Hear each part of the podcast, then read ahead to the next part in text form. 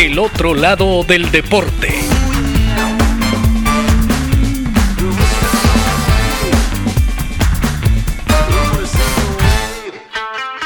Hoy presentamos La meta de Jackie Stewart. Jackie Stewart nació en 1939 en Milton, un pueblo escocés famoso por sus perros suicidas. Su infancia transcurrió entre motores y viendo a su hermano mayor conducir en los circuitos locales. Los Stewart se dedicaban al negocio de la venta de autos. Ya en la escuela, su velocidad al hablar no tenía la fluidez que sí lo caracterizaba cuando asumía el control del volante de un Jaguar. El joven Stewart padecía dislexia.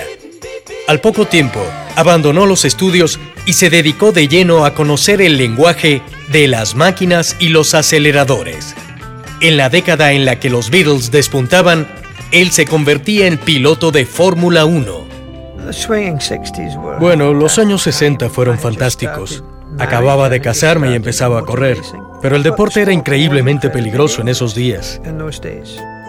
Tuve un accidente en el 66 que me cambió la vida. Tomé conciencia sobre la seguridad en la pista y también la falta de ella.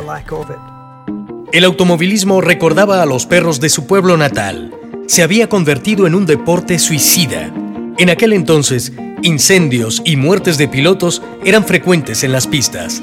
El mismo Jackie estuvo a punto de haber sido parte de estas estadísticas. Fue una carrera que Jackie encaró con entusiasmo y también una carrera que cambiaría todo para Jackie. El automovilismo es peligroso y es un error que sea peligroso. Es un entretenimiento y tú no quieres accidentes. La meta en primer lugar es terminar la carrera. Jackie nunca terminó el Grand Prix de Spa de 1966. Jackie volcó su vehículo. Los pilotos Graham Hill y Bob Bondurant lo llevaron hasta una granja donde fue atendido por dos monjas. En el accidente se vieron afectados nueve de los 15 pilotos participantes. Jackie Stewart salió de la pista con un par de costillas rotas y muchas ganas de cambiar las cosas en la Fórmula 1. Él nos cuenta que era patético, era realmente malo. No había instalaciones médicas disponibles para asistir a nadie cuando se producía un accidente, ni había suficientes ambulancias. Incluso cuando había ambulancias, no podían conseguir los hospitales. Después de este evento, Jackie Stewart conduciría una protesta. Asumiría su rol como presidente de la Asociación de Pilotos. Olvidando su dislexia, enfilaría una campaña contra el circuito Spa-Francorchamps de Bélgica, que ya había sido escenario de fatales sucesos.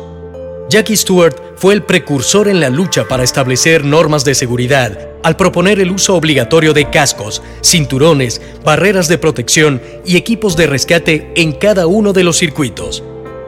Hoy en día es inconcebible un Grand Prix sin estas exigencias. En 1969, el circuito Spa-Francorchamps fue cerrado y entre 1972 y 1982, el Gran Premio de Bélgica se celebró de manera alternativa en las pistas de Sorel o Nivelle Volé. Más allá de su tricampeonato, Jackie también ha pasado a la posteridad por haber ayudado a salvar vidas de pilotos. Cada vez que el mundo observa la bandera a cuadros ondear al finalizar una carrera, debe recordar a Jackie Stewart. Gracias a él, a su lucha y sus esperanzas, muchos más pilotos alcanzan la meta. El otro lado del deporte.